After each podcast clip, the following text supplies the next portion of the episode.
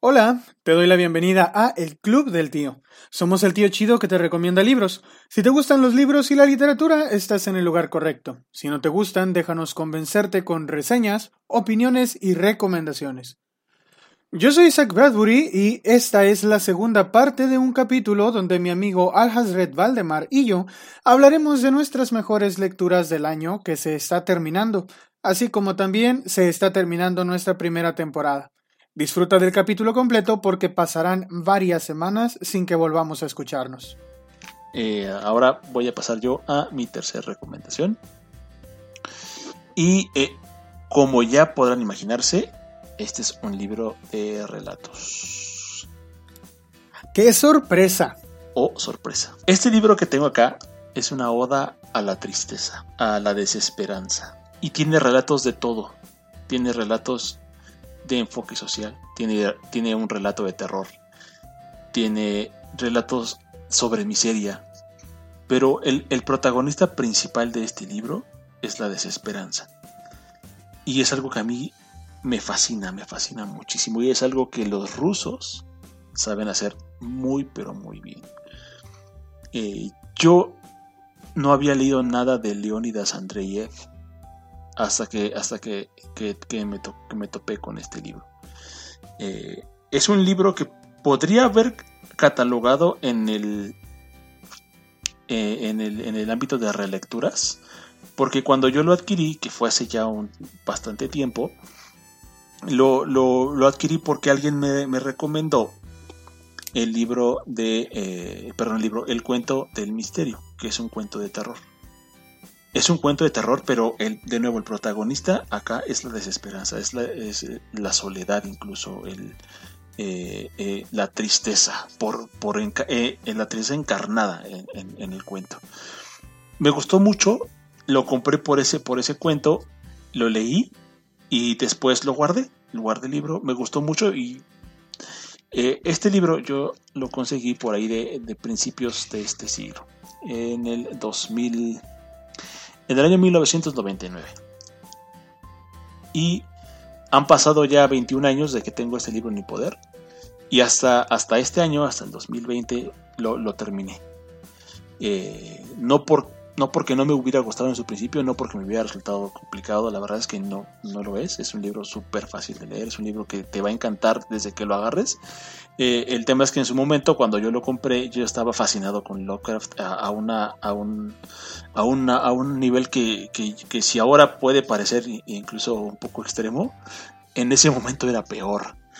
Eh, de verdad, o sea, yo, yo como lo comenté en el, en el capítulo número uno, o por no recuerdo si fue en una publicación de, acerca de Lovecraft, yo, yo conocí a Lovecraft cuando tenía 15 años y, y estaba rondando eh, mi adolescencia entrando a la, a la, a la, a la, juventud eh, a la juventud adulta por así decirlo en, en, esos momentos. Y yo, yo no leí otra cosa que no fuera que no fuera Lovecraft. O sea yo estaba fascinado con, con ese hombre.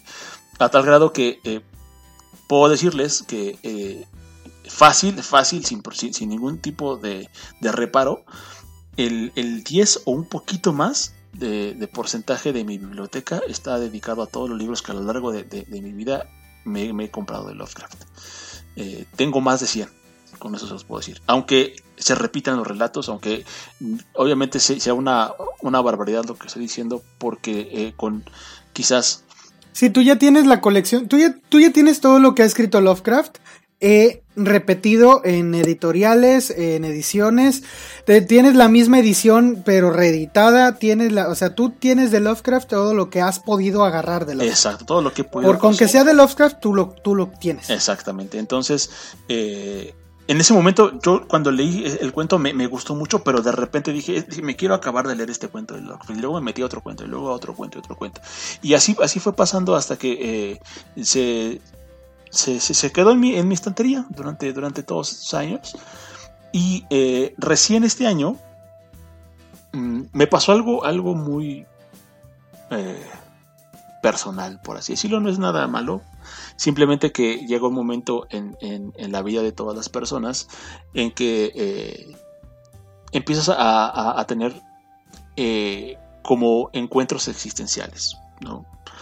Y la literatura rusa, en particular, tiene mucho de eso. Eh, y, pasó porque eh, el año pasado, si no me falla la memoria y si no estoy confundiendo eh, las fechas, terminé de leer El jugador de Fyodor Dostoyevsky. Es un libro que me fascinó, me, dejó encantado.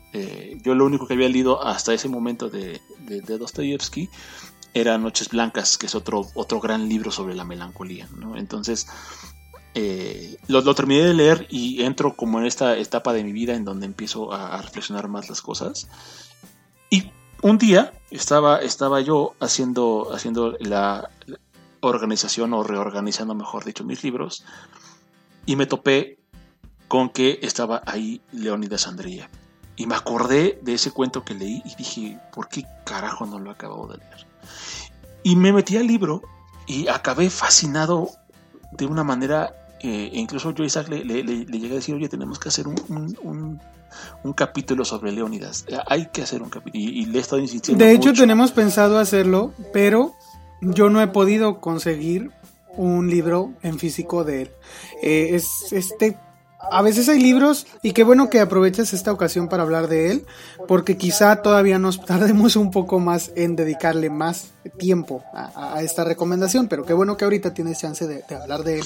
Expláyate. Sí, sí, sí, no, definitivamente, definitivamente. Bueno, no, no, espérame, no te explayes tanto. Acuérdate que tenemos tiempo límite. ok, lo voy a tomar en cuenta. Pero bueno, eh, eh, eh, es, es un libro que que, engloba la miseria humana en, varios cuentos y con diferentes connotaciones. Ah, hay un cuento sobre un psiquiátrico eh, que en particular me parece de, los más remarcables. Se llama Los espectros. Y cuando tú entras al, al, cuento, eh, lo que te remite a un espectro es algo que tiene que ver con lo sobrenatural, que tiene que ver con el miedo, pero es, es, es, totalmente lo opuesto. Aquí Leónidas trata a los espectros como estas entidades que están aparte de la sociedad porque tienen un problema y porque las queremos esconder y porque son cosas que, queremos olvidar que existen, pero están ahí, existen y tienen sus propios demonios. Y, y, al hablar de locos, cuando les pasan cosas que pueden parecer sobrenaturales, no, no te das, no tienes eh, eh, la certeza de que realmente le esté pasando en la realidad, pero pasan cosas en la realidad como consecuencia de esas cosas que los locos creen escuchar, creen ver y no sabes si el cuento son los espectros, porque llega un momento en el cuento en el que te retrata a estas personas como realmente como espectros, como, como gente que está apartada de la sociedad, como que son cosas que no existen, que la gente quiere olvidarse de ellos. O los espectros son todas estas cosas que, los locos ven en su, en su imaginación, en su locura, y les hacen hacer cosas eh, un tanto extrañas. Entonces, habla, habla de, esta parte de lo triste que es, porque llega, llegas a, conmoverte tanto con los cuentos que, de verdad eh, eh, eh, rozas el llanto en algunos de ellos. Por, por, lo bien escritos están, por, por lo que... Hay una historia sobre, sobre un sobre un, un, gendarme, se puede decir así, una persona de la ley en, Rusia, que tiene muchos problemas en su casa. Y siempre pasa por, por donde él le toca hacer guardia una persona, un alcohólico, un borracho.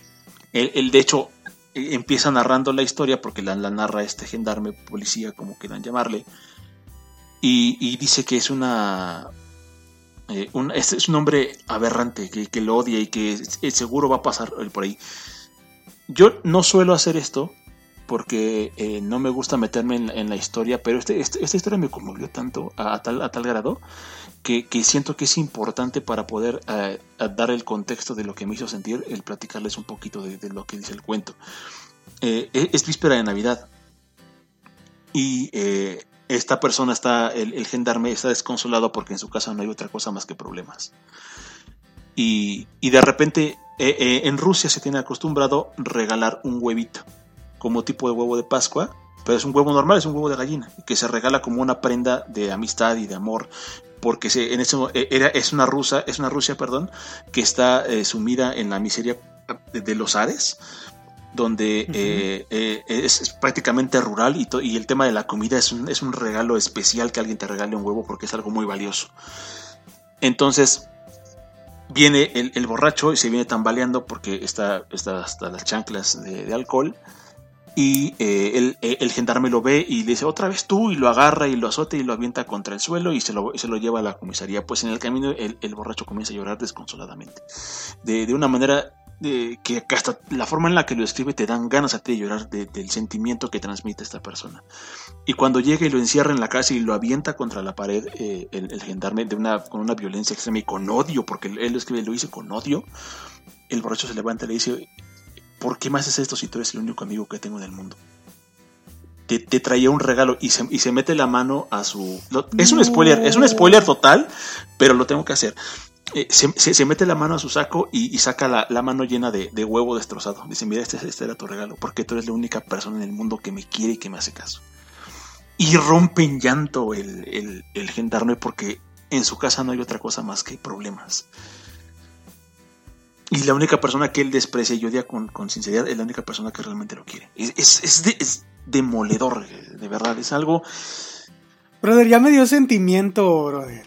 O sea, de, de estarlo, de, de escuchar tu resumen, me dio, me dio sentimiento. De verdad es que e, e, es, demoledor. y al final, ahí termina la historia, los dos viéndose a la cara con lágrimas en los ojos, sabiendo que, que, que de ser personas eh, que están completamente opuestas y, que, y que uno odiaba al otro hasta ese momento, se da cuenta que era la única persona que realmente eh, le interesaba su persona en realidad.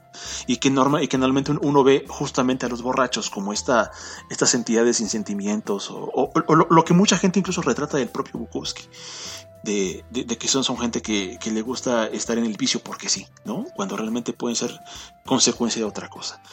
Y Leonidas Andreev aquí te hace trizas con estos cuentos. Entonces, eh, me fascinó, me fascinó, la verdad es que es, un, es un, libro que te, que, te hace eh, rayar, y, más bien que te remueve los sentimientos de una manera increíble que te recuerda la humanidad que, tienes y que te recuerda lo cruel que puede ser eh, la, la, vida y lo peor que podemos hacerla nosotros en ese sentido. Entonces, eh, si pueden conseguir, esta edición, como les comento, es de 1999, es de una edición que ya no se hace, son de las ediciones tipo RBA que salen en los, eh, en, los puestos de periódicos, eh, kioscos en otros países. Y es, es, muy complicado conseguir esta, esta edición. Pero seguramente no es complicado conseguir el relatos de Leónidas, porque Leónidas es uno de los exponentes más importantes de la literatura rusa.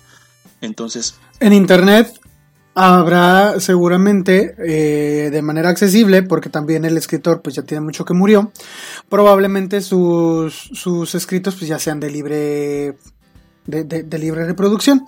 Entonces, en internet han de poder encontrar eh, no solo este relato, seguramente han de poder encontrar algún otro de manera libre. Si es que ya, pues es que sí, ¿cuánto tiene que ser? Que no, es del siglo pasado, del siglo pasado, del siglo XVIII. Perdón, del siglo XIX. O sea, totalmente legal, ustedes pueden meterse a internet y descargar un PDF o buscar este buscar en, internet algunos de sus relatos y les aseguro que los van a encontrar. Entonces, búsquenlo, la verdad es que, y, por otros cuentos de los que me has hablado y por, por todo lo que tú me has dicho del libro eh, en otras ocasiones que hemos platicado, la verdad es que a mí sí me dan muchas ganas de leerlo, pero eh, soy mucho de leer en, en físico por mis ojos. Y ahorita estoy explorando un poco el audiolibro y el libro electrónico, pero la verdad es que el libro electrónico no me convence, estoy más por el audiolibro. Pero sí, sí les digo, sí se pueden conseguir. Ya yo he buscado y sí se pueden conseguir. Entonces es, muy sencillo y denle un chance. La verdad es que les va a gustar mucho. Eh, sinceramente, el único cuento de terror que tiene, uh, bueno, que yo conozco hasta ahora de Leonidas Andreev es este que se llama El Misterio. Y es un libro donde el terror es la, es la propia tristeza encarnada. Así se los digo. Entonces, léanlo seguramente eh, les va a arrancar uno que otro sentimiento por ahí. Y eh, bueno, pues eh, no quisiera extenderle más porque si quisiéramos, o al menos me gustaría mucho que en, el futuro pudiéramos hacer un, un, programa dedicado específicamente a Leonidas y evidentemente también yo tener más bagaje en su obra para hablar más extensamente de, de lo que representa este autor. en general, ¿no? Porque a mí con este simple libro de relatos mm, me dejó hecho trizas. Es, me encantó el libro. Bueno, pues ya lo tengo anotado. Eh, ahora sí que, pues para cuando lo pueda conseguir, brother, porque... Pero bueno, tú es que, bueno, otra cosa que deben saber es que, pues, él ya sabe que si algún libro de los que él me está recomendando y él lo consigue, inmediatamente me manda mensaje y me dice, ella lo tengo y me lo manda. Entonces, por eso no tenemos este gran, gran dificultad. Por lo general, yo le recomiendo libros que son más, un poquito más sencillos de conseguir, pero siempre se le atraviesa un Valdemar, algo de páginas de espuma, algo del zorro rojo, y pues, miren, la verdad no lo culpo. el siguiente libro que, pero, pero, el siguiente libro que yo les voy a recomendar, probablemente por el, por la edición que es, y por el escritor que es, probablemente sí tengan ciertas dificultades para encontrarlo. Yo me lo encontré chiripa.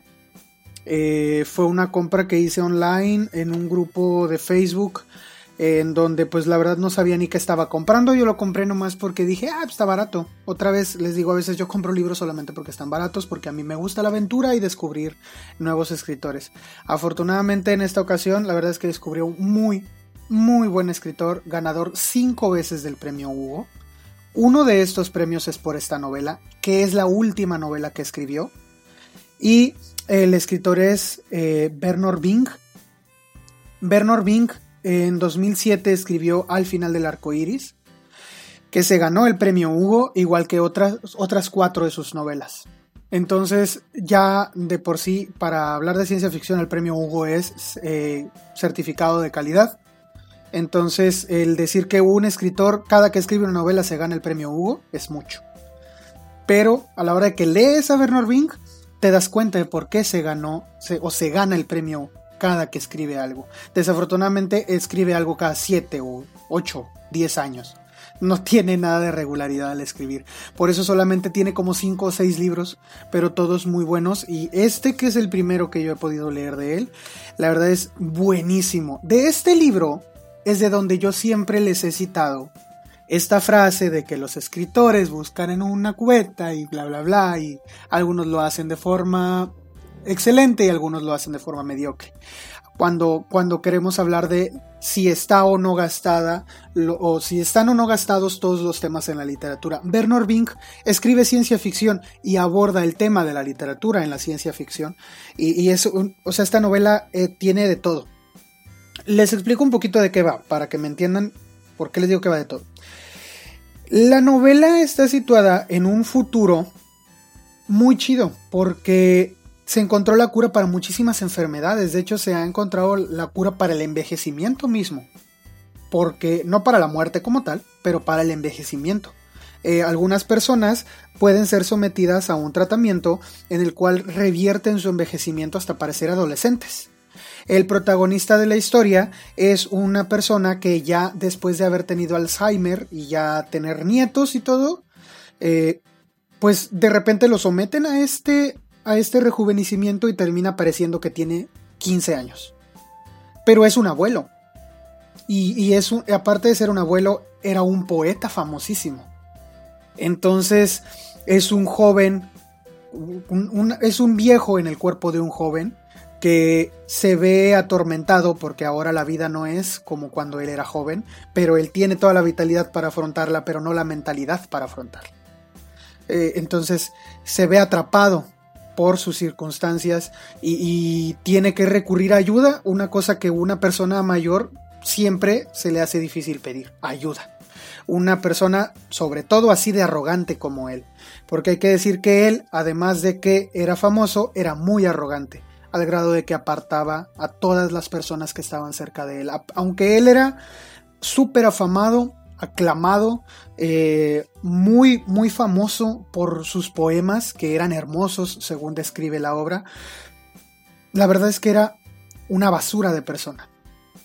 Entonces, él se tiene que, no solamente tiene que rejuvenecerse en sentido físico como lo está haciendo, como, como ya lo hace por el, por el tratamiento que, al que se sometió, sino que ahora tiene que flexibilizar su mente también y rejuvenecer sus ideas, porque él tiene que aprender que él no puede seguir siendo esa basura de persona que es.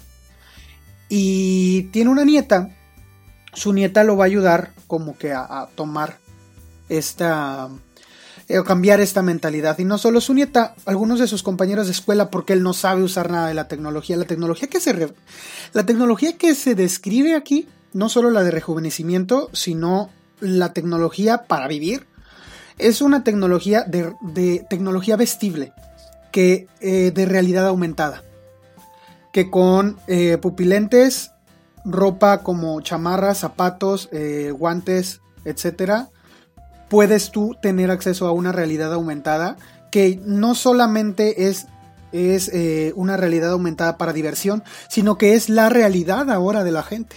Es decir, la gente se mete a esa realidad a trabajar, la gente va caminando y se topa con cosas virtuales en el camino que tiene que esquivar porque, porque ahí están y porque no puede pasar por ahí. Es decir, la realidad aumentada es, es la realidad ahora y él no sabe utilizar un explorador de internet con, con, realidad aumentada, él no sabe ponerse la ropa, vestirse con esta tecnología, él no sabe.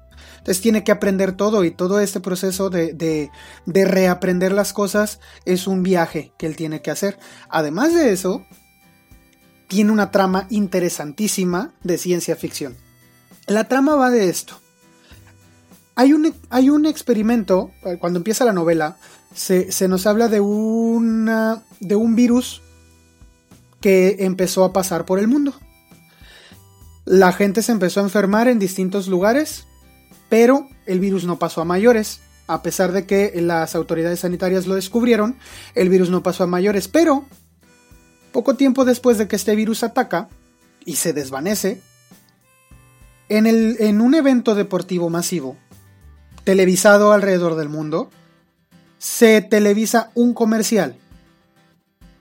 Y en ese momento, millones de personas, ah, de manera hasta parecida programada van y compran el producto que ese comercial anuncia.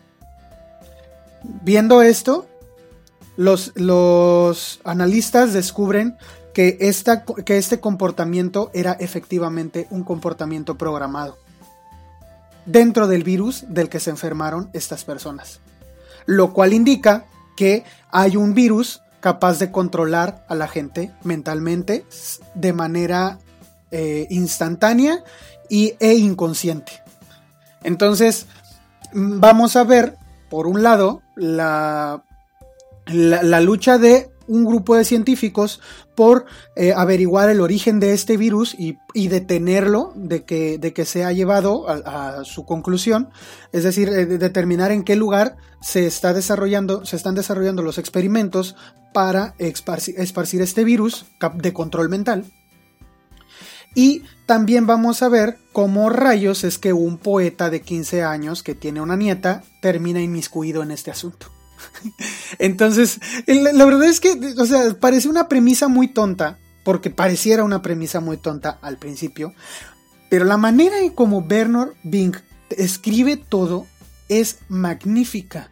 Este cuate, de verdad, te va, te va describiendo no solamente la tecnología, los personajes son personajes completos, bien, bien construidos, que, que toman decisiones no solamente porque el personaje necesita que tome una decisión u otra, no solamente porque el villano es este, no solamente porque el protagonista es este, no, sino que porque hay algo, o sea, desarrolla la psique del personaje y, y cómo toma estas decisiones. Hay muchas incógnitas y, hay muchas, hay incluso, o sea, es que esta, cosa tiene todo, tiene hasta una, una escena de una batalla entre dos edificios.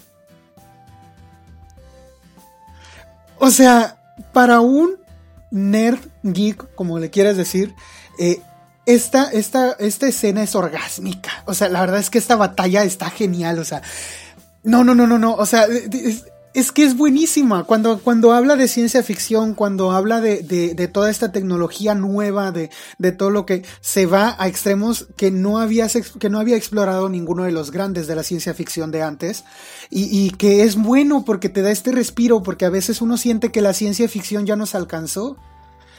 Y cuando tú lees a Bernard Bing, sientes que aún nos queda muchísimo por delante y que puede haber o sea, vaya, te, dan ganas de llegar a ese futuro en donde la tecnología que Werner Vink describe se hace realidad, tanto como la tecnología de Julio Verne ya se hizo realidad en la actualidad. De hecho, yo creo que hasta hace un, tiempo se consideraba la ciencia ficción como algo imposible. Yo creo que ahora ya las personas y la comunidad científica en general, la comunidad seria científica, se toman ese, ese tipo de, cosas más que como imposibles o como una burla o como algo risible, como un reto. Porque, como un reto. Porque ya, ya, ya, ya, ya está comprobado que, que la ciencia ficción puede tener cosas que sí son ficción y puede tener cosas que se pueden desarrollar y pueden y, tiene sustento que lo que pueden hacer muchas cosas, ¿no? Entonces, eh, a lo mejor este, este, libro de ciencia ficción puede, puede parecer muy eh, soberbio lo que voy a decir, pero yo creo que la ciencia ficción eh, cimentó mucho de lo que la ciencia hoy ha logrado en, en términos de tecnología. ¿no? Eh, Julio Verne planteaba el, sumergirse en un aparato por, por el océano, eh, el llegar a la luna. Ahora, yo, algo a mí que me llama la atención es que eh, por ahí escuché una vez que los cálculos que hizo Julio Verne para poder hacer el, de lo que le tomaría el traslado del, de, la, de la Tierra a la Luna a un, a un, a un, a un vehículo propulsado, el llegar allá, diferían por cuestión de, de unos metros quizás, ¿no? Y después me puse a reflexionar y dije, es que, bueno, la luna se aleja cada año de la Tierra eh, X cantidad de centímetros que no tengo ahorita muy, muy claro, ¿no? Creo que son 5 centímetros, no me hagan caso, es, es algo que no, pero sí es una cantidad de centímetros lo que se aleja. Entonces me puse a pensar, probablemente los cálculos no salieron exactamente como los dijo Julio Verne, porque la luna se ha ido alejando, de que él lo escribió a que llegamos a la luna. Eso es algo personal, ¿no? Que es una, una eh, tontería que yo me imaginé, pero pues, tiene sentido. Sí, no, pero es que la ciencia ficción te hace pensar en eso. Es decir, la ciencia ficción sí te hace pensar en cómo la... Porque al final de cuentas todo avance científico es fruto de la imaginación. Es decir, te imaginas cómo podría ser algo y, y, y si tú eres capaz de diseñar eso, si tú tienes las herramientas tecnológicas o, la capacidad de desarrollar las herramientas para llegar a ese resultado, entonces es genial. Eh, lo, que, lo que Bernard Bing describe aquí, la verdad es que es una... Toda esta cosa de, de vestir la tecnología ya está muy cerca. Y esto se escribió en 2007, hace 13 años ya está muy cerca todo esto de vestir la tecnología, porque ya tenemos ropa inteligente. Es decir, tenemos ropa que a un deportista le permite ponérsela y tomarle los latidos de su corazón y, pasarle el dato a su celular para que él pueda estar midiendo su presión, su este ritmo cardíaco de su corazón, su ritmo cardíaco exactamente, este también su temperatura corporal, eh, su gasto de su gasto calórico, etcétera, etcétera. ya tenemos ya, ya tenemos los primeros atisbos de esto y quizá Bernard Bing se, fue más allá de esto y con la realidad aumentada, que es algo que aún se está explorando eh, en la actualidad con los celulares que tenemos este, nosotros, la verdad es que verlo, verlo como, como algo a lo que a lo que se puede acceder diariamente y en lo que sea fuente de trabajo, se ha explorado recientemente en la ciencia ficción juvenil, por ejemplo, con Ready Player One, por ejemplo. Pero no del mismo modo como lo hace Bernard Bing. Y además de esto, pues la narrativa es una narrativa completa y, totalmente eh, novelesca, ¿no? Es decir, no se va por la fácil de solamente ponerte cosas, eh, batallas, láseres y brillitos y armas por acá y un virus por allá. No, o sea, te desarrolla los personajes, te desarrolla una historia sumamente interesante. Es, es un thriller tecnológico muy, muy bueno. Y, y, para quien le gusta el thriller o la novela negra o la novela policíaca y quiere entrar a la ciencia ficción, le aseguro que este libro de ciencia ficción tan, tan bueno les va, les va a ayudar a entrar a la ciencia ficción después.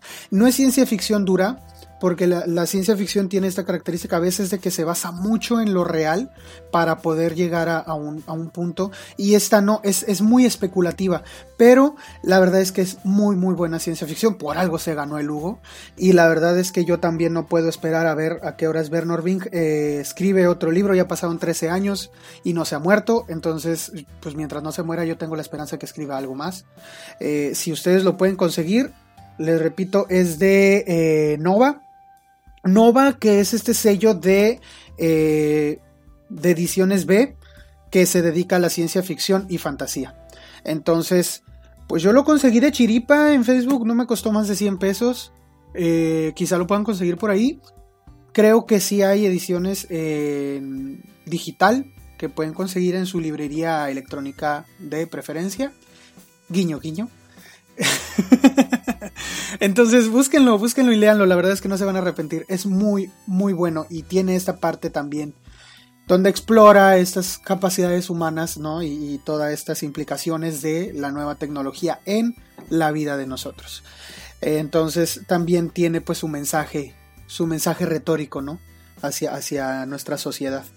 Entonces léanlo, esa es mi cuarta recomendación. Pues créeme que eh, lo, voy a, lo voy a conseguir, eh, Isaac, lo, lo, lo, me lo noto por acá porque eh, la ciencia ficción es, es un género en el que he incursionado muy poquito, principalmente con, con, Isaac Asimov, con este Julio Verne, pero sí me interesa ampliar mucho, porque es un género que me gusta mucho.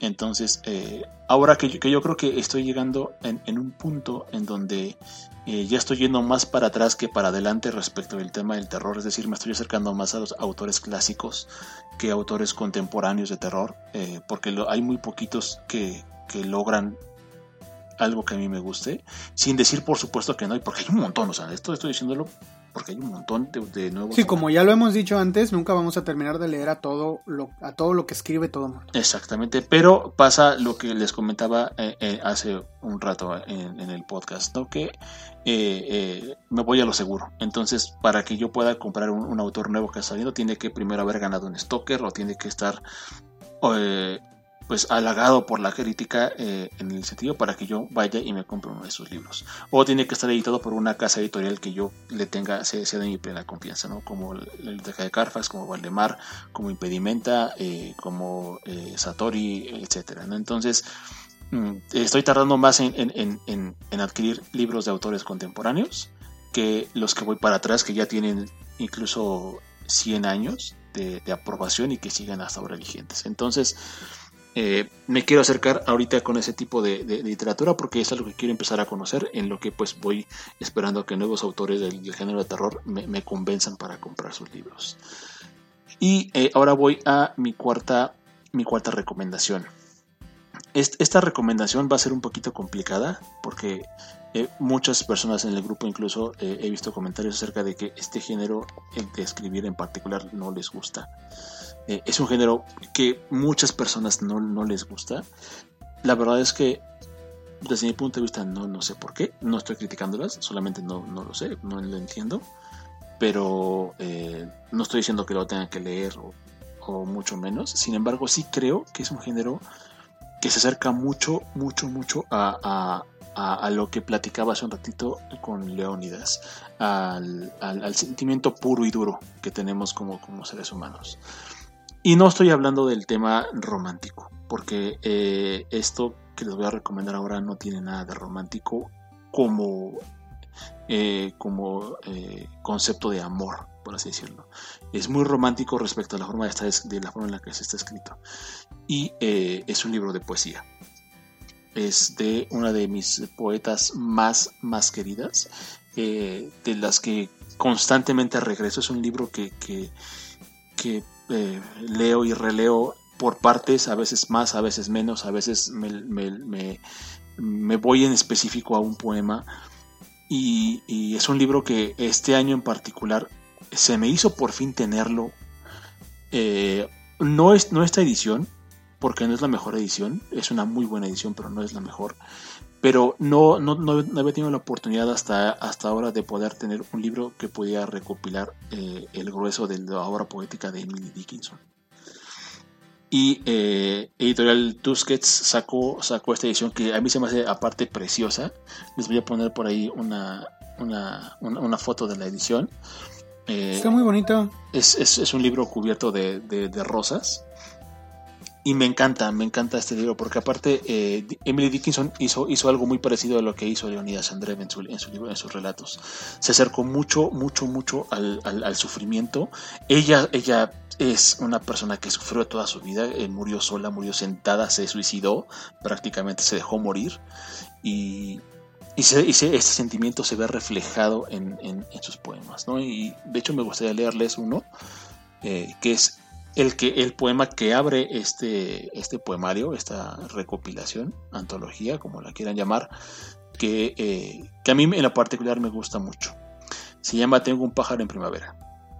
Tengo un pájaro en primavera, para mí sola canta. La primavera seduce, y cuando el verano se acerca, y cuando la rosa aparece, el pájaro se va. Y asimismo no me quejo, sabiendo que este pájaro mío, a pesar de haberse ido, estudia más allá del mar melodías nuevas para mí y volverá. Raudas en mano más segura contenidas en tierras más naturales son mías. Y aunque ahora partan, digo a mi desconfiado corazón, son tuyas. En un sereno brillo, en una más dorada luz veo cada ínfima duda y temor, cada pequeña discordia acá terminada. Entonces no me lamentaré, sabiendo que este pájaro mío, aunque haya volado en un distante árbol, deslumbrante melodía para mí, volverá. E, es, es, una recopilación de sentimientos, de la soledad, de la miseria, de, de lo horrible que, es vivir en, un, en, una situación en donde eh, te sientes completamente solo en un mundo de personas o que estás rodeado de un mundo de personas. Así se sentía Emily Dickinson. Eh, ella ansiaba morir y al mismo tiempo quería vivir para poder eh, abrazar a una persona, no necesariamente, como les, digo, no, son poemas de amor, no, son poemas que dedique a, un amor ideal, eh, simplemente que hay una persona a la que querer y, a, la que la quisiera.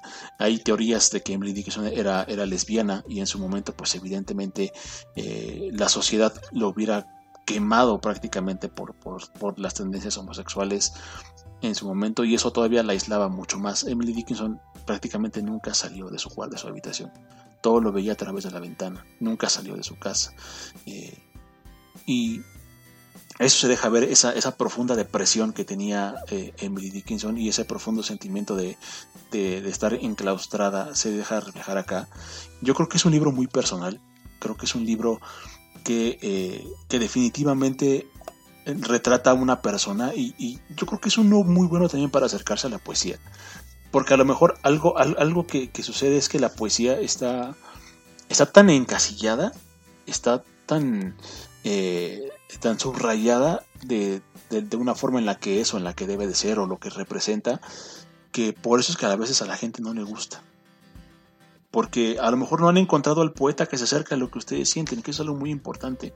No, no toda la poesía es para todos y no toda la poesía es, está hecha para que las personas la, sientan, porque eso es lo que busca un poema, que se sienta, que, que te nazca el, baja redundancia, el sentimiento a flor de piel. Entonces, probablemente eh, no se han topado con ese poeta que los, que los haga sentir a la hora de leer sus, sus, diferentes obras.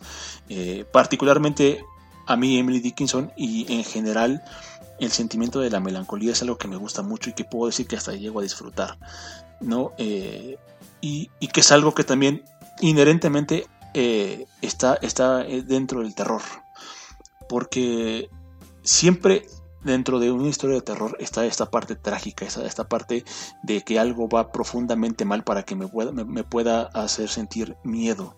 Y eh, eso no es otra cosa más que la desesperanza, y la desesperanza va de la mano junto con la tragedia. Y, y eso es algo que se refleja también mucho en, el sentimiento de, la, de la soledad. Yo creo que este libro merece la pena ser recomendado porque Emily Dickinson es una, es una gran escritora es una, una, gran, eh, digámoslo de alguna manera romántica, pintora de una, de una realidad que, a muchas personas le sucede. No estoy diciendo por eso que a mí me, que a mí me suceda, que, yo sea una persona que está todo el tiempo melancólica o que está...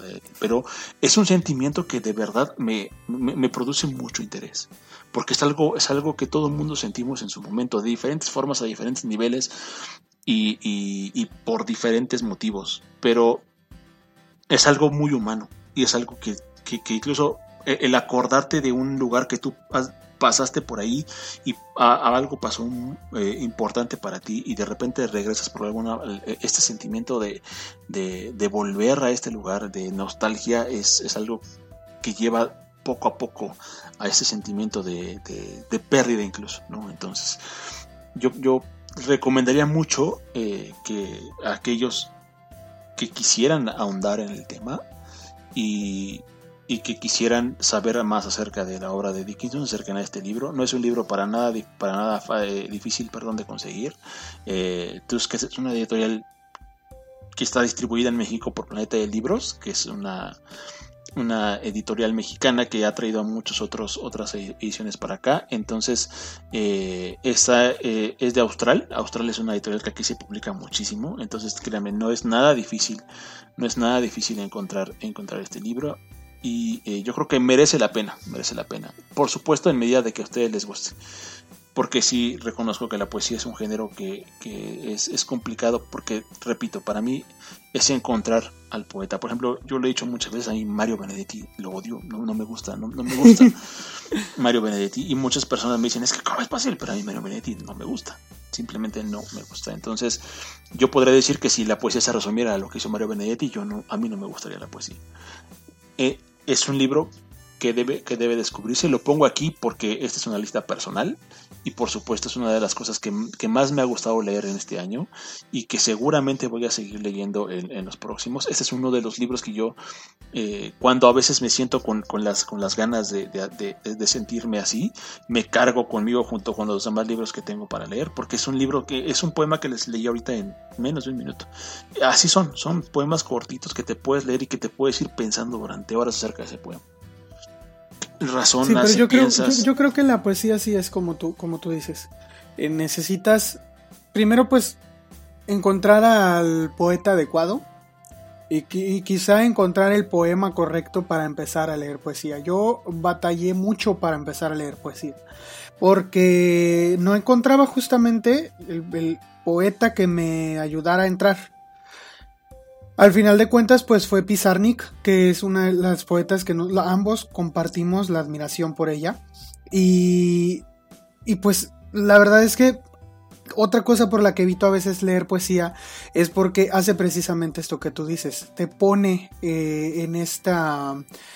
Eh, vaya, sí, te ponen con este sentimiento como melancólico cierto tipo de poesía, digo, también hay poemas que te pueden poner muy feliz, hay poemas que te pueden hacer sentir muy enamorado, porque pues de hecho la poesía es muy famosa para esto, para el romance, pero, pero hay poemas que no, hay poemas que te pueden llevar muy bajo y te pueden poner eh, en un... Sí, sí, sí, sí, te pueden poner sumamente depresivo. Y, y yo que tiendo un poquito mucho a deprimirme.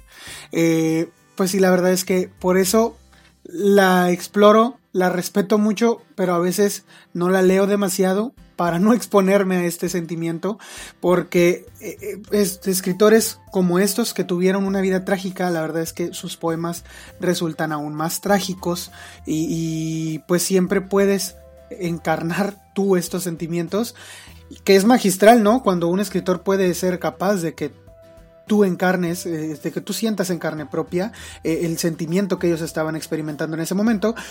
Pero ah, para mí, para mí, eh, el hacerlo, pues la verdad es que sí, a veces me da un bajón. Pero, o sea, sí, sí lean poesía. experimentar estos sentimientos que de otra forma no lo harías es, es espectacular.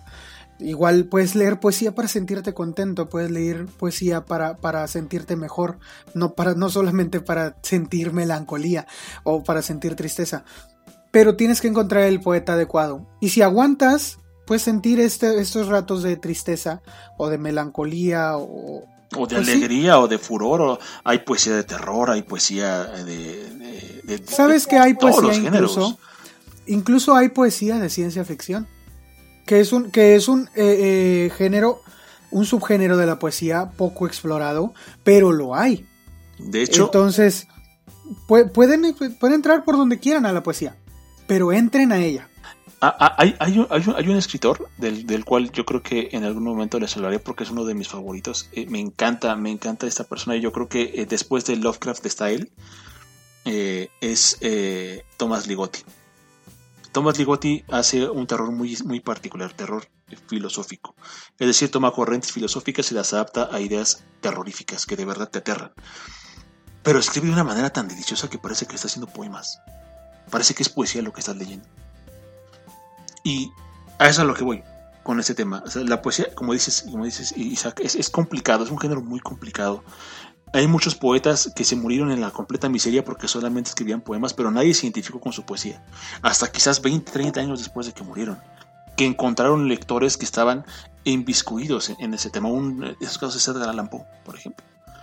Hoy todo el mundo lo alaba y alaba sus poemas y, y Edgar Allan Poe aquí y Edgar Allan Poe allá. Y en su momento nadie. Pero se murió, se murió de se murió pobre. se murió en la miseria. Se murió en la miseria, borracho. Tirado en la calle. Y sin ver un, solo, un solo eh, atisbo de, de, que pelaran su obra, vaya, ¿no? En el tema, ah, de, en el tema de la poesía, nada más. Ya lo habíamos dicho, la verdad es que Edgar Allan Poe también fue muy ignorado porque a pesar de su genialidad que era evidente, pues la verdad es que la crítica lo, lo atacaba cruelmente. Entonces, al final de cuentas, por eso también eso influyó muchísimo. Tuvo que pasar mucho tiempo para que la crítica lo aceptara. Y después se volvió tan relevante que, que es considerado uno de los poetas malditos más influyentes, ¿no? Después de Rimbaud, incluso que Rimbaud es, es, otra, otra cosa, que también algún día hablaré sobre él, porque también su poesía me encanta. De, de Verlaine, de, de Paul Verlaine, eh, de Petrus Boirel también, el licántropo, que eh, bueno, ya habrá su momento, porque esto es algo muy extenso y, como dice Shaq, tenemos, tenemos límite, pero sí. de verdad, denle la oportunidad. Les, repito, no quiero, no quiero eh, hacer, ver esto. Eh, a fuerza quieres que lea, que lea poesía, pero yo creo, yo creo que en medida de que le den oportunidad y descubran lo que representa un poema escrito para ustedes, se van a dar cuenta en lo que digo con que la poesía es un, es, es, es, un género más allá de dedicarle unas lindas palabras a la persona que te gustaría conquistar. Eso es, el cliché más grande de la poesía y deben agarrarlo y tirarlo a la basura porque la poesía no es eso. Pues eh, la verdad es que sí, yo no puedo decirles otra cosa más que, bueno, para, para lograr encontrar ese poema que sea para ustedes, no les queda más que leerlos y leer muchos hasta encontrar ese. Sí, probablemente se desilusionen con algunos, pero va a llegar. Entonces léanlo, exploren la poesía. Y bueno, ya con esto, creo que voy a pasar a mi última ah, recomendación. El libro. El libro que, leí que más. Pues sí, la verdad es que. Bueno, yo lo leo una vez al año. Es mi libro favorito. Eh, lo empecé a leer cuando yo estaba, no sé, en la secundaria, creo pero no lo terminé de leer, leí solamente unos cuantos capítulos. Yo, yo estaba en secundaria y mi hermano iba entrando a, a la universidad y le encargaron leerlo y entonces eh, escuché una conversación de él con, su, con un amigo de él eh, y su amigo ya lo había leído y platicaron un poco al respecto del libro y a mí me llamó mucho la atención, pero yo no leía para ese entonces me había leído, ya les platiqué en el primer capítulo, me había leído un libro en la secundaria. Y este segundo libro, que hubiera sido el segundo libro que leí, no lo terminé. Pero aún así quedó como grabado en, mi, en mi cabeza. Y en cuanto tuve oportunidad de empezar a comprar libros, también fue uno de los, de los que conseguí. Lo tuve que conseguir porque se me perdió la edición que tenía. Mi hermano compró una edición que para mí es la mejor edición que hay del libro, que es la edición de la Real Academia de la Lengua Española. Y eh, esta edición es la que yo empecé a leer. Se me perdió, me di cuenta que ya no lo tenía y conseguí otra y lo volví a leer. Pasó un año y lo volví a leer. Y de ahí, desde hace como cinco años, lo leo una vez al año. Y este libro es Cien años de soledad, de Gabriel García Márquez. Lo tengo que decir ahorita porque es la primera vez que puedo hablar de él en el podcast. Y seguramente hablaré de él después y seguramente lo voy a tener que nombrar otras veces entre lo que leo yo en el año, porque yo lo leo una vez al año. Es un libro que a pesar de que lo leo y lo leo y lo leo, a veces lo termino, a veces no lo termino. Cuando lo termino o, hasta donde llegue del libro, siempre puedo verlo con, con nuevos ojos porque es este libro que tiene eh, el, realismo mágico del libro sale del libro y, se traslada a ti mismo y lo puedes leer eh, con diferentes ojos siempre que lo agarres. Porque es tan variada y es tan rica la historia que en realidad eh, nunca sabes cómo lo vas a tomar, cómo vas a tomar eso que te está diciendo. Una historia puede tomar una relevancia increíble dependiendo de lo que estés viviendo. Y para mí, en la pandemia, 100 años de soledad fue ese respiro que necesitaba. Porque yo me la pasé como cinco meses encerrado sin salir de mi casa. No salía ni a hacer las compras había alguien que me hacía favor de traerme las compras. Y no salía. Y me sentía encerrado literalmente. Lo estaba. No, entonces, 100 años de soledad fue este respiro que, que, yo tuve a media pandemia o a, medio encierro. Y lo disfruté bastante más. Disfruté de hecho el relato pandémico que hay en 100 años de soledad, al cual ahora le puede dar un sentido muchísimo más amplio. De, que, en realidad no lo, había, no lo había podido hacer en ningún otro, en ningún otro año ya habíamos pasado por una pandemia, pero nos duró medio mes esa, esa otra pandemia. Entonces no, no, había, no había agarrado tanto sentido para mí. Pero, y, y ahora además, teniendo otros aspectos de la vida adulta en, en, mi vida, leyéndolos en la novela, la verdad es que siempre, siempre le puedo hallar un, una nueva visión a cada historia que leo. Cien años de soledad, para quien no lo lea. Es esta historia fundacional de un pueblo construido mm, desde sus cimientos por una familia llamada los Buendía y toda la trayectoria de esta estirpe eh, ominiosa y magnífica, tan, tan imprescindible en la vida de los habitantes del pueblo, que el, es, es, es, tan eh, primordial la existencia de la familia Buendía en el pueblo en el que viven, que es Macondo, que todo lo que le ocurre a los Buendía afecta al pueblo. Entonces, todo lo que vamos a, ver ocurre en este pueblo y ocurre con los Buendía y es una sucesión de generación tras generación de personas que son personas normales como uno, pero que viven una realidad más allá de lo que es real. Por eso eh, y, esa realidad con tintes mágicos es lo que me fascina de 100 años de soledad y, la reacción que tienen estas personas a, lo que les pasa, a todo esto sobrenatural que les pasa, me encanta. Eh, es realismo mágico, como les digo, y, y, la verdad es que, pues creo que eso era lo que nos me faltaba un poquito leer algo fuera de lo normal para sentirme un poquito aliviado porque sí que me estaba sintiendo muy muy muy mal. Eh, y, y 100 años de soledad es eso de que te pone decenas de personajes es una procesión que pareciera interminable de personajes. A algunos se les hace difícil leerlo porque pues en realidad son muchos nombres que se repiten porque pues al ser familia eh, hay un montón de Aurelianos y hay un montón de José Arcadios y, pues uno ya no sabe ni qué José Arcadio era el papá de qué Aureliano, pero la verdad es que hasta, e, hasta en eso le encuentras el gusto a leer Cien años de soledad. hasta en, en, leer Cien años de soledad sin ver el, el, el árbol genealógico que está al principio del libro, que a mí se me hace una tontería que esté al principio del libro porque es el spoiler más grande del mundo. No lo vean el árbol genealógico, por favor. Si no, lo, si no lo han leído, no lean el árbol genealógico si está al principio del libro. Entonces, porque ves el árbol genealógico y te das cuenta a dónde va el libro y te das cuenta cómo va a terminar el libro si ves el árbol genealógico. Y, no puedo hablar más maravillas de este libro. Cien años de soledad es, eh, creo, el, libro de mayor difusión de García Márquez por una, por una razón y es que es magnífico. Y les digo, no puedo más que eh, hablar maravillas de él.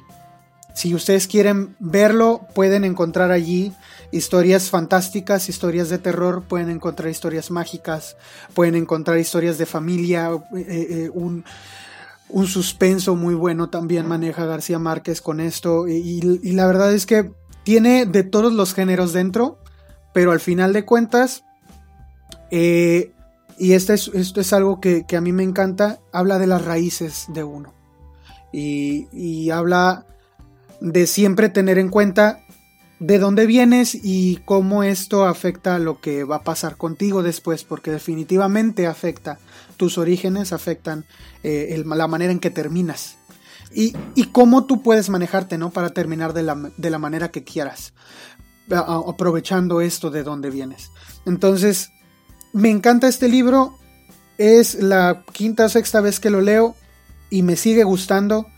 Yo se los recomiendo, por ejemplo, para, para mí que yo tengo pues esta manía de leerlo una vez al año o empezarlo a leer, pues yo me conseguí esta edición de Diana.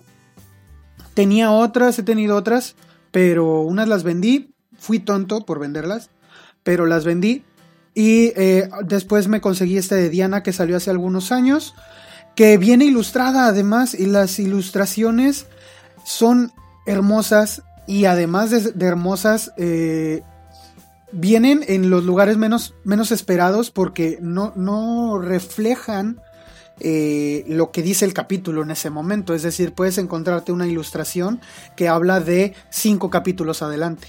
Que también hay una cosa rara con los capítulos, porque los capítulos en realidad son muy largos en, el libro, pero eh, no sé, a veces no necesitas pasar de un capítulo para pasar de una historia, a veces en un mismo capítulo hay varias.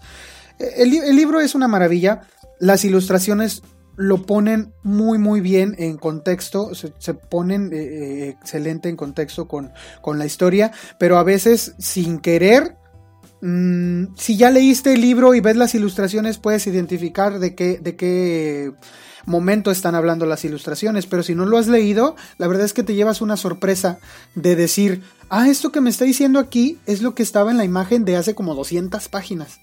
Y, no, tú no sabías que era un spoiler porque la imagen no, no te dice en realidad más que hasta que no lo leas. Entonces, esta edición de Diana para mí es como que la, la mejorcita que hay eh, pasta blanda porque también, y lo platicábamos hace rato, sí es muy aguantadora. O sea, sí la puedes traer en varios lados y te aguanta bastante. Eh, la, la, verdad es que la pasta es muy buena, viene, viene muy bien pegada y para mí que ya la he leído muchas veces, no se le ven rastros de que se quiera doblar el lomo, de que se quieran abrir las pastas, de que las páginas se desgasten, no se han puesto amarillas, las imágenes están intactas, no se han eh, eh, pasado de página. Entonces, este libro lo, recomiendo mucho y si quieren tener una lectura, pues les digo, la, mejor edición que se pueden conseguir de 100 años de soledad es la que editó eh, la, la, Real Academia de la Lengua, que pues además de tener la historia de 100 años de soledad, incluye eh, como preludio al libro varios, eh, varias tesis o ensayos sobre García Márquez y sobre Cien años de soledad y al final incluye también un glosario en donde pues si alguna palabra que viene en el libro no la entiendes allí la puedes encontrar. El típico árbol genealógico también viene al principio, no lo lean, de, nuevo les digo, si no han leído Cien años de soledad no vean el árbol genealógico porque es un spoiler enorme. Entonces, eh, bueno, ese es, mi, ese es el último libro que yo puedo recomendar por si no lo han leído, que yo creo que por lo menos los que nos escuchan hasta el momento, quiero pensar que ya lo han leído. Y si no lo han hecho, háganlo. Y después vamos a hablar de él. Yo, estoy seguro de que, por, por, lo menos antes de que Netflix saque su adaptación, antes de darnos cuenta de que es una pésima adaptación, eh, podemos hablar más sobre la historia. Ahorita yo no les dije nada de la historia. Eh, siempre la, a mí me da, no sé, tengo como este eh, sentimiento melancólico cada que empiezo a leer esta novela. Entonces también es una novela que me transmite, pues, me, cambia mucho de mi estado de ánimo porque me pasa de la melancolía a la, a la felicidad, al entusiasmo incluso cuando ya llevas más de la mitad del libro no puedes evitar estar entusiasmado porque incluso cuando lo vas a terminar no puedes evitar sentirte sumamente extasiado porque, porque lo terminaste y pareciera que es un libro que igual que la historia de la familia de la que trata no se acaba. Entonces, pues sí, eh, este es el libro que, del que yo les quería hablar, es mi última recomendación de lo mejor que yo leí en el año. En veces futuras seguramente lo volveré a leer, pero pues ya no lo voy a incluir en el, en el, en el top o en mis recomendaciones, porque pues ya lo recomendé ahorita, ¿no? Y pues no cabe, no, no, no tiene caso recomendarlo muchas veces. Pero, eh, pues por ahí si, si les interesa, ¿verdad? Pues hacemos un capítulo dedicado a él, hablando a profundidad.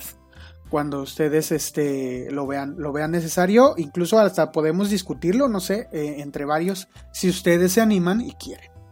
Yo creo que va a ser necesario, mi queridísimo Isaac, porque es un libro que definitivamente eh, me marcó mucho, mucho, mucho, mucho, mucho. Yo la primera vez que leí Cien años de soledad, lo leí cuando estaba en la secundaria. Y, Ah, mira. y me quedé, me quedé encantado, encantado con Macondo. Eh, me quedé encantado con, con Mauricio Babilonia. Me encanta ese personaje. Es, es- es un personaje que, que- que yo adoro, me encanta. Me encanta Yo creo que no hay, no hay lector que no se pueda identificar con Mauricio, totalmente. No hay lector que no pueda. Totalmente. Sobre todo tú que buscas ediciones eh, que, que- que están imposibles y todo. O sea, es imposible que no te identifiques con Mauricio Babilonia. totalmente. Eh, Me encanta Mauricio Babilonia. No, no, no hay otra forma de decirlo. Además que como, como lo dije en un podcast pasado, eh, no hay mejor escritor que yo conozca, además de Borges, que use el español tan bien como lo, usa- como lo usa García Márquez. Eh, Sí. Es un genio de la lengua este hombre. Si, si quieren ampliar su, su- su vocabulario, por favor, lo repito por una segunda vez, lean a Gabriel García Márquez. Y lean todo lo que puedan de él. Lean eh, de un secuestro, lean Crónica de una muerte anunciada. eh, hay, hay un cuento que me encanta que es La Cándida Heréndida y su abuela desalmada, que es una belleza de cuento. Entonces, eh, yo seguramente me voy a sumar a esta discusión de años de soledad. Es un libro que no me gustaría abordar ahorita porque no acabaríamos nunca de hablar de años de soledad. No, no, no, no, no vamos a poder terminar porque la verdad es que es una obra que parece como, como la historia interminable, ¿no? Entonces, eh, pareciera que no va a llegar, o sea, no vamos a encontrar nunca el fin de la historia. La manera en la que termina Cien años de soledad, o sea, no. Es, es de estos finales que te dejan con, con una sensación extraordinaria dentro, indescriptible. Y, sí, o sea, Cien años de soledad es. Por mucho tiempo yo dudé de decir si yo tenía un libro favorito o no. Pero Cien años de soledad es mi libro favorito. Y me da gusto que sea mi libro favorito porque es un libro que lo tiene todo dentro. Entonces, vale muchísimo la pena y, es, es a mucha honra. Digo, Cien años de soledad es mi libro favorito. Quien les diga que años de soledad está, ¿cómo se dice?, sobrevalorado.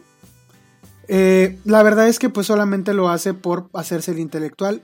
No, no lo ha leído, seguramente. Entonces, la verdad es que yo siento que lo valora muy poco mucha gente, 100 años de soledad.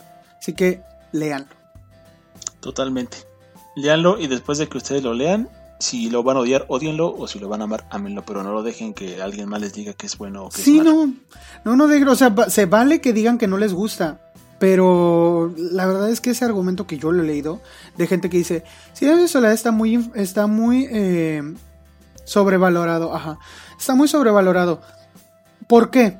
Ay, pues porque todo el mundo habla de él. Ah, o sea, que sea mainstream no quiere decir que esté sobrevalorado. Es quiere que- decir que mucha gente lo quiere por algo, ha de ser. No, no, que no se confunda eso. Eso es lo que pasa mucho, sobre todo ahora con, con las redes sociales. Eh, la gente tiende a creer que lo que está eh, en, en boca de todos o lo que es popular es, es malo.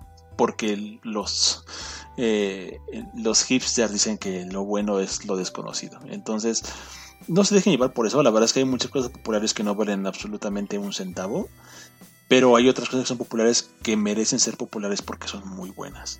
Y este es el caso de años de soledad. Entonces yo creo que años de soledad seguro, seguro va a ser un clásico a la altura de Macbeth, a la, a la altura de Romeo y Julieta, a la altura de cualquier otro clásico de la literatura eh, de hace siglos. Y yo creo que va a estar ahí después de que yo me muera, después de que mis hijos se mueran, después de que el sol explote y nos trague eh, con en una bola de fuego, El años de soledad va a ser un clásico habido y por haber por la eternidad. Entonces, léanlo.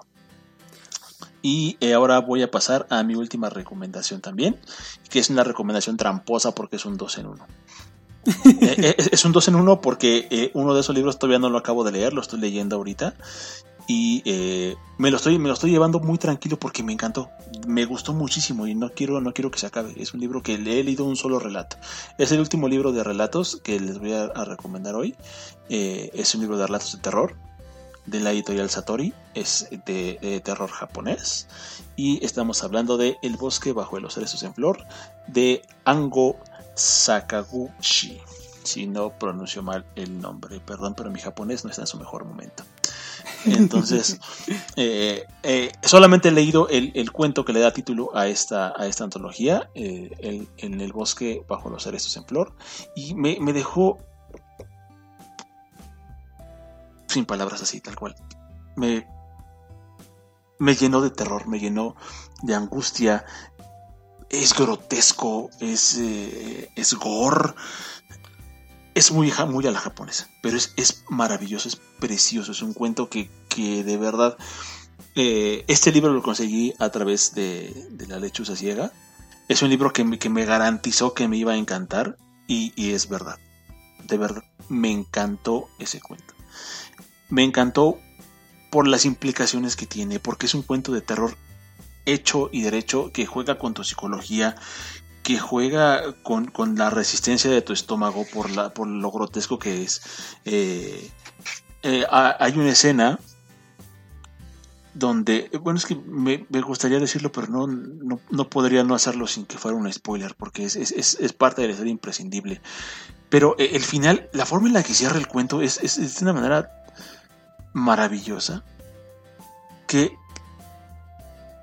que, te deja pensando en, una y mil posibilidades, en que si es cierto o si no es cierto, si las, las cosas que, suceden dentro del cuento fueron reales, fueron una visión, fueron parte de la, de la, enervancia. Eh, la premisa del cuento va de, de la locura, de las cosas que te pueden pasar en un, en un, paraje que puede parecer hermoso, por la final de cuentas termina siendo abrumador, sobrecogedor, eh, como lo es un bosque de cerezos en flor en Japón que de hecho es, es, un, árbol que se romantiza mucho de la, de la cultura japonesa. Se, se, habla mucho de él como, como, si fuera un símbolo de, de la belleza, de la paz, y, y, aquí Ango lo toma, lo, lo, revierte y toda esa paz te la convierte en angustia, te la convierte en soledad, te la convierte en, en el sentimiento de, de, desesperación, que al final, eh, eh, el final del cuento parece ser quizás lo más aterrador y lo más aliviante al mismo tiempo. Te alivia a ti como lector y es aterrador pensar que te pueda pasar a ti porque no sabes lo que te va a pasar si te pasa. Es algo maravilloso, es un cuento que, te abruma, te abruma de una manera... Es que no encuentro un adjetivo para calificar a este, a este cuento, es, buenísimo, es hermoso, es, precioso, me encantó. Entonces, eh, por eso, por eso lo, lo, incluí aquí, porque es un cuento que leí en este año por, por primera vez y me dejó encantado y yo creo que merecía un lugar acá, aunque no he terminado de leer el libro, pero seguramente cuando lo termine de leer voy a estar hablando maravillas de él y lo voy a estar poniendo por todos lados porque, porque es un libro que, que, me encantó. Me encantó incluso cuando leí la primera vez a, a, Clyde Barker, eh, yo leí un cuento que me voló la cabeza. Y me hizo ver el terror de una manera muy diferente porque Clyde Barker eh, usa el sexo, usa el, eh, el, gore, usa lo explícito para, para, para contar sus historias de terror. Y, yo creo que en el bosque bajo los cerezos en flor es, está igual en el sentido de cómo me dejó cuando leí la primera vez a Clay Parker. Así me dejó Ango, así, con esa, con esa sensación de querer más, de, saber más, de, no acabarme el libro, de leérmelo lo más despacio posible que se pueda para disfrutarlo, porque es un libro que, que, vas a, que gozas, ¿no? Desafortunadamente Satori es una editorial que, que sí llega a México, sí hay, sí hay distribuidores en México, sí lo pueden encontrar en librerías, pero es muy complicado encontrarlo. Eh, es muy complicado eh, que, lo, que, lo puedas eh, tener, incluso muchas librerías supongo que ya ni siquiera lo tienen. Pero es un libro que él merece la pena. Es una, es una joya, no hay otra forma de decirlo. No, hay, no encuentro un adjetivo mejor para decirlo. Es, es, es, una joya que deben de tener y que en medida de lo posible se lo, se lo consigan, por favor. Consíganse en el, eh, en el bosque bajo los cerezos en flor de Ango Sakaguchi. Ya saben en dónde. Ya saben en dónde. en, la lechuza ciega. Patrocínanos. Patrocínanos. Y, eh, y ahora eh, vamos a, la, a, la, recomendación. Este, este es un libro eh, que podría llamarse una autobiografía de Charles Bukowski. Eh, se llama El capitán salió a comer y los marineros tomaron el barco. Es una edición muy, muy bonita. A mí me gustó mucho este libro. Y en particular esta edición es una edición que eh, puedo decir es de las pocas que se me han colado en, en, algo maravilloso que a mí, que a mí me, fascina. Bukowski es un, es, un, es un escritor muy estigmatizado. Es un escritor que se tiene una imagen de él muy, muy distorsionada de lo que describe. Eh, Bukowski habla de, prostitución, habla eh, eh, de borracheras, dice una y, mil palabras, pues sí, altisonantes por decirlo menos, de, ellas, ¿no? Usa un lenguaje muy soez para, para escribir.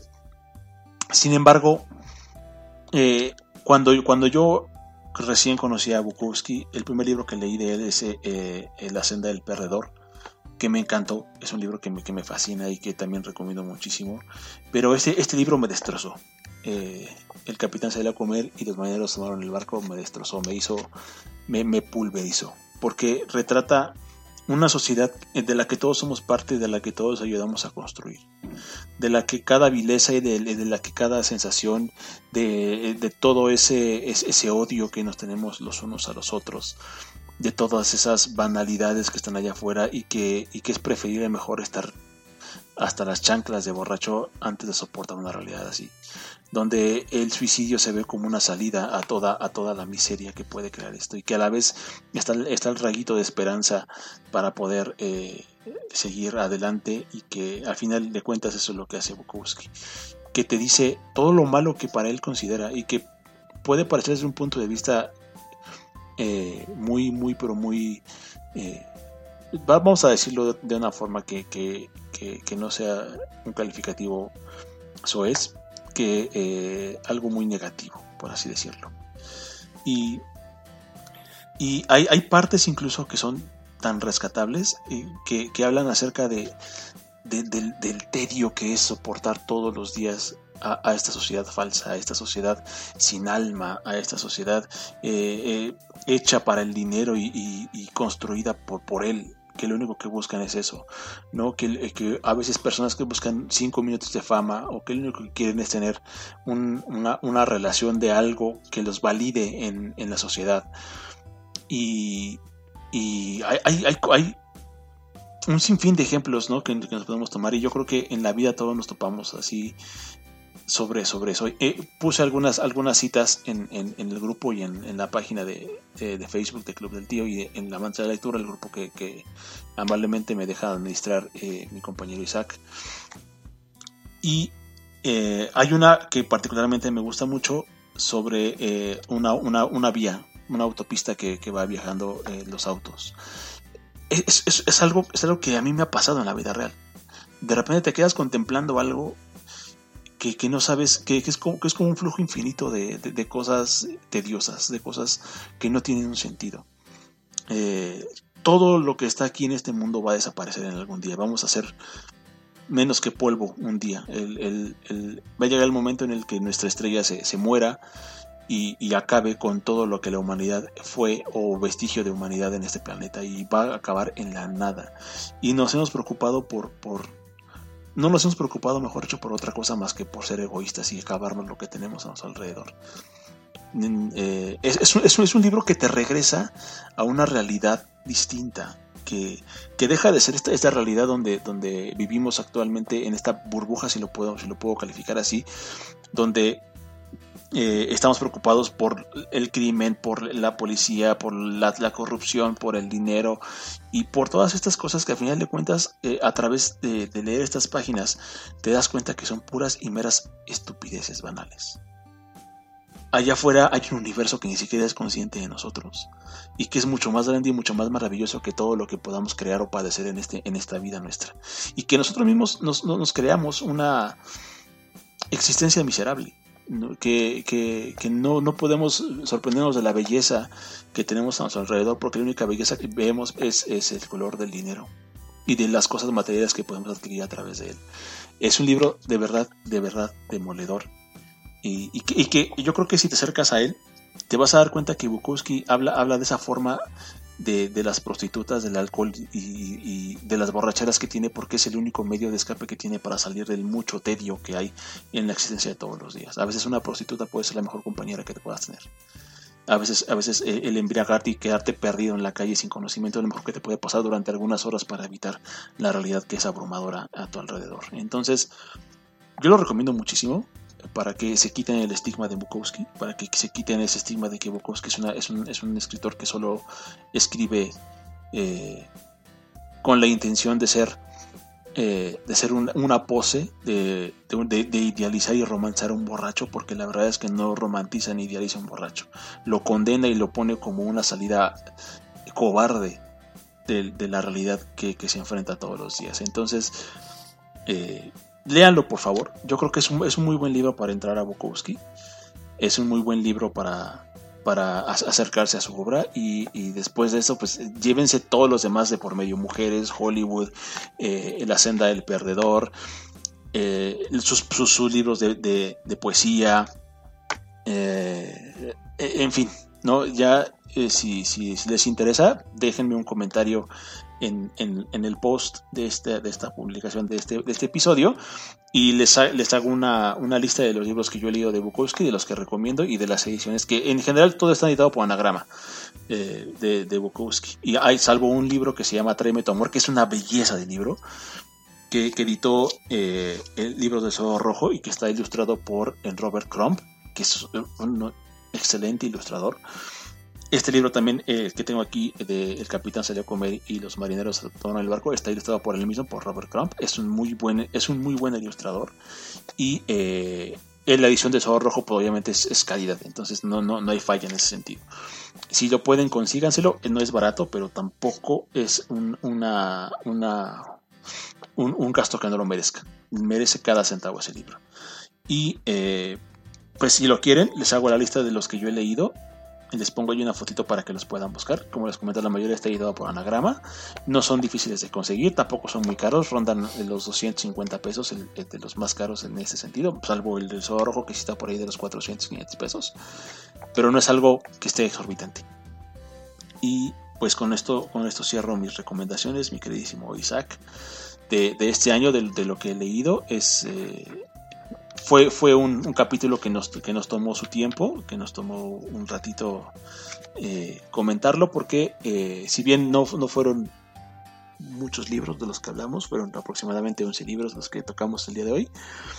Eh, sí son libros que profundamente nos marcaron y que por eso es que nos tomamos nuestro tiempo relativamente corto para hablar sobre ellos. Sí, la verdad es que no hablamos tanto de estos libros como pues para hacer un análisis, ¿no? Completo de ellos ni nada, nada más estamos hablando de que por qué nos gustaron y como los highlights, ¿no? De, cada libro y de por qué deberían leerlo eh, así de plano. Pero quizá si a ustedes les interesa, eh, en la siguiente temporada pudiéramos abordar algunos de estos libros para algún capítulo completo y hablar pues profundamente de alguno de ellos. Eh, si les interesa, bueno, déjenlo en los comentarios díganos, mándenos un mensaje. Eh, ya saben ustedes que este podcast nos, nos encanta recibir retroalimentación de ustedes. Y precisamente quiero aprovechar este momento, ya nos alargamos demasiado, ya nos valió el tiempo, pero quiero aprovechar este momento eh, que, que, menciono que, que, nos gusta para reconocerles a ustedes que nos han estado siguiendo, porque sabemos que son pocos quienes nos escuchan hasta el momento y, y nos gusta que estas pocas personas que nos escuchan eh, nos escuchen con atención, pues. Eh, y de que se comuniquen con nosotros y que nos hagan plática ahí en el chat y que, y que compartan nuestras publicaciones y que comenten las publicaciones que hacemos en la página y todo. Entonces quiero aprovechar este momento y este final de temporada para mandarles un muy caluroso saludo a todos ustedes. Le mando un afectuoso saludo a Juan Carlos, a Alecris, Daisy, eh, Paulina, que nos escucha bastante, al equipo de eh, amantes de la lectura, que son nuestros compañeros administradores en el grupo de Facebook. Eh, todos ellos, administradores, nos apoyan bastante. a Yuli, que nos escucha cuando tiene tiempo, aunque, aunque tenga mucho que hacer y todo, nos escucha cuando, cuando encuentra tiempo eh, y no se pierde los, los del tío Stoker cada que salen. Eh, a quienes también siguen todos los demás capítulos, Diana EP que nos acaba de compartir ahí en el grupo que pues estaba buscando el libro de Stoker del que hemos estado hablando y que ya lo localizó, ¿verdad? Ya se dio cuenta del precio. Pero también eh, pues a todos a todos ustedes a José José Moreda Castro Moreda que, Ajá, José Castro, que, que, la verdad es que con sus comentarios nos echa muchísimo, nos levanta muchísimo la moral, siempre. Eh, a Micaela, a... Pues no sé quién se me está olvidando. Pues... Eh, um, mm, no lo tengo ahorita en la, en, la cabeza, pero eh, yo creo que como parte de, de, este, de este final de temporada nos vamos a, a dedicar a, a darle a Carmina Parra también, me acabo de acordar, Carmina, ella también nos, nos, escucha bastante y nos comenta. Eh, bueno, pues eh, no, es, no es algo, digamos que no, es una intención de falta de respeto, por supuesto, ni mucho menos, al contrario, agradecemos un montón que, haya personas que se, den eh, el tiempo de, de, darnos un comentario, de dejarnos una, unas palabras que gracias afortunadamente siempre han sido palabras de aliento y que eso nos ha ayudado a, continuar con este proyecto que a final de cuentas es eh, es algo sí personal de, Isaac y, de, y, mío pero no por eso no, no deja de agradarnos mucho la idea de que, de que lo reciban bien y que les guste y que les sirva de alguna manera quizás para, para expandir todo este tema. Eh, yo creo que el objetivo de Amantes de la Lectura, que es el, el, grupo en el que se gestó toda esta idea, siempre ha sido el mismo, el, el de lograr hacer llegar la, la, mayor cantidad de información sobre libros y sobre las cosas que nos gustan a, a las personas, que, sea, que les sea de utilidad y que descubra nuevas cosas, ¿no? Que dentro de sus opiniones que puedan ser negativas o puedan ser a veces juego o puedan ser a veces incluso hasta extremistas en, en particular caso, eh, siempre, siempre son con las mejores intenciones, porque ah, si, si algo me di cuenta durante este tiempo que ha sido mucho o poco de manera relativa eh, en los libros porque seguramente hay gente que ha leído muchísimo más que yo, eh, eh, tiene muchísimo más experiencia y eso es innegable. Pero en esa, esa experiencia que tengo yo poco mucha al respecto, no, no, mm, algo, algo que no me gusta y que nunca me hubiera gustado que me pasara a mí y, en su momento si me pasó, bueno, me hubiera gustado que hubiera algún medio por el cual enterarme como ahora de los libros que solo me gustan y solo compro eso, de que mi dinero valiera la pena. ¿No? Y de, y de que no cayera yo en, en esa literatura que, que, solamente te mete cochambre a la cabeza. Eh, yo estoy muy peleado con eso, siempre lo voy a estar, nunca lo voy a negar. Y eh, yo no creo que sea, que sea de lectores, de lectores de verdad, el dejar que una persona se, se, se, se meta en ese mundo, porque no es un mundo que represente la literatura. Y de verdad muchísimas, muchísimas gracias por, por escucharnos, por escuchar este eh, maratónico último capítulo de la, de la temporada. Eh, vamos a, a, traer muchas cosas nuevas para la, para la, próxima. Nos vamos a dar ese tiempo justamente para tener la oportunidad tanto de eh, hacer material como de pensarnos muy bien las cosas. Eh, vamos a, incursionar en nuevos derroteros, como les comentábamos, el quizás ya tener por ahí invitados. Si ustedes que nos escuchan, que nos ven y que, que postean en el grupo y que ya somos parte de este grupo de amigos que podemos decir, más allá de un grupo de personas que tenemos un gusto afín, ya podemos llamarnos incluso amigos algunos. Eh, si quieren participar y quieren venirse con nosotros a hablar de los que a ustedes les gustan y, y tener esta parte. Por ahí tenemos planeado el, poder incursionar en el tema de, hacer en vivos y que ustedes puedan participar, eh, ya sea escribiéndonos o participando incluso en el propio desarrollo de, la, charla. Eh, pues está, está dentro de nuestros planes, ¿no? Entonces, eh, de nuevo, no alcanzan los gracias para reflejar esa, ese, sentimiento que tenemos hacia, hacia el, el placer que, que, nos da que ustedes nos den la, oportunidad de hablarles de esto que nos apasiona. Y eh, pues ojalá, ojalá y esta primera temporada les haya servido para descubrir ese, ese autor. De hecho me sorprendió que, que, que muchos nos comentaban que era la primera vez que se iban a acercar a, a Stoker a través de lo que habían escuchado de nosotros. Y eso es algo que, que a mí en La personal verdad es que ya con eso, sí, ya con eso ya decimos, pues estamos logrando lo que queríamos. Eh, y pues sí, siempre, siempre sus palabras y aunque sea, aunque sea un meme, porque también nos han hecho memes, eh, el meme más frecuente pues ya dijiste cuál es, eh, que siempre, brother, te recomiendo este libro y tú, sí. Pero, o sea, digo, es, es, es broma. Pero la verdad es que aunque sea un meme, a nosotros nos, nos dice, nos están escuchando. Nos están escuchando.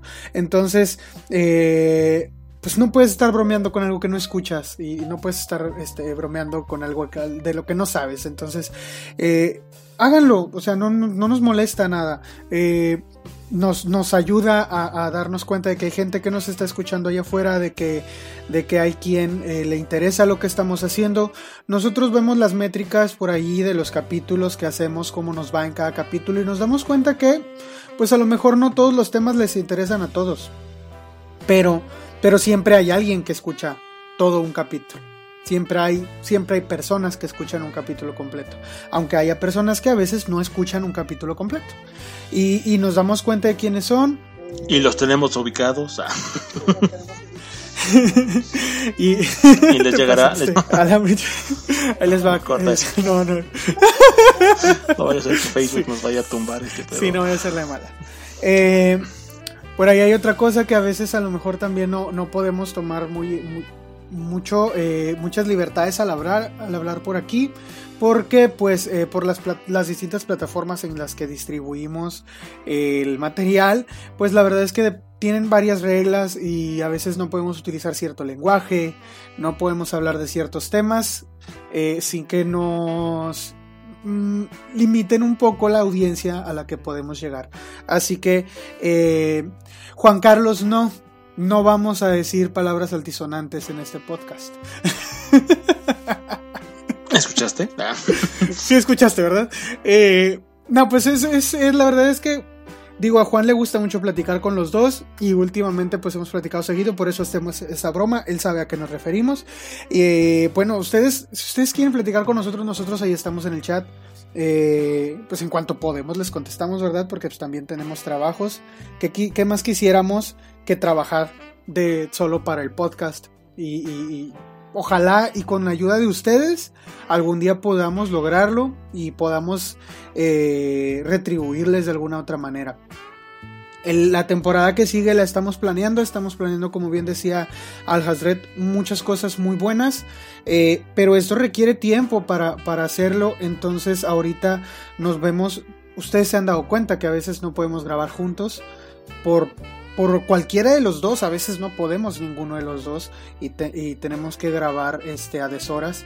Ahorita son las 12.40 de la madrugada y estamos grabando. Entonces eh, es complicado hacer estas cosas, por eso necesitamos este respiro para poder hacer mejor material para ustedes. Así que esperamos que en la siguiente temporada tengamos el mismo apoyo de parte de todos ustedes, porque pues si no lo tuviéramos, la verdad es que no tendría caso seguir con esto, pero pues mientras ustedes ahí estén, acá vamos a estar nosotros. Eh, pues yo me despido de esta temporada. Aprendí bastante. La experiencia de hacer un podcast, la verdad es que es algo totalmente nuevo, pero aprendí muchísimo más de lo que me hubiera gustado. Siento que hay cosas que las cosas nuevas que estoy aprendiendo están empujando las cosas viejas para afuera. pero pero la verdad me divierte mucho, entonces no quiero dejar de hacerlo. Y contamos con su apoyo para no dejar de hacerlo. Así que esperamos que nos sigan eh, en la siguiente temporada, que tentativamente es en 2021. Si Pero, la pandemia nos eh, deja. Si, si la pandemia nos deja hacerlo, eh, porque pues no nos pega el coronavirus, en 2021 aquí nos tienen. Y si no sirva esto de un afectuoso adiós para todos ustedes, si es que el coronavirus nos derrota antes. No, no, no, no es cierto. No, tampoco somos tan pesimistas. Pero por ahí des- eh, a finales de enero, principios de febrero quizá, estaríamos tentativamente sacando nuevo episodio. Ya esta cosa duró tres horas. La verdad es que no sé si lo vamos a dividir o no. Eh, pero, pero pues miren, si llegaron hasta aquí, no pueden dejar el capítulo sin comentarnos su opinión sobre la primera temporada en nuestra página de Facebook. Así que si llegaron hasta aquí, vayan al post donde anunciamos este capítulo y díganos qué les pareció la temporada completa. ¿Qué capítulo les gustó más? ¿En dónde nos escuchan? Eh, ¿Qué temas quieren que tratemos después en la segunda temporada? Díganos sobre la temporada en general, todo lo que ustedes eh, quieran decirnos. Bueno, yo me despido. Yo soy Isaac Bradbury y muchas gracias por escuchar el Club del Tío. Yo igual me despido. Yo soy Al Hazret Wilhelm Valdemar y eh, con todo mi corazón, muchas gracias por escucharnos esta primera temporada y esperamos eh, con ansias poder empezar a entregarles la segunda. Que tengan una excelente, excelente temporada de fiestas, disfrútenlas y que les lleguen muchísimos libros a sus manos para que los puedan leer. Hasta luego. Ojalá haya alguno de los que les recomendamos. Ojalá haya alguno de los que les recomendamos. Principalmente los caros. sí, sí, aprovechen que es de regalo y pongan ahí en su lista alguno de los libros que Alcatraz les está recomendando. bueno, chao, adiós a todos. Bye bye. Bye. Ay, ay, Tres horas 59 segundos. A ver, déjalo paro. Una, dos, dos tres. tres.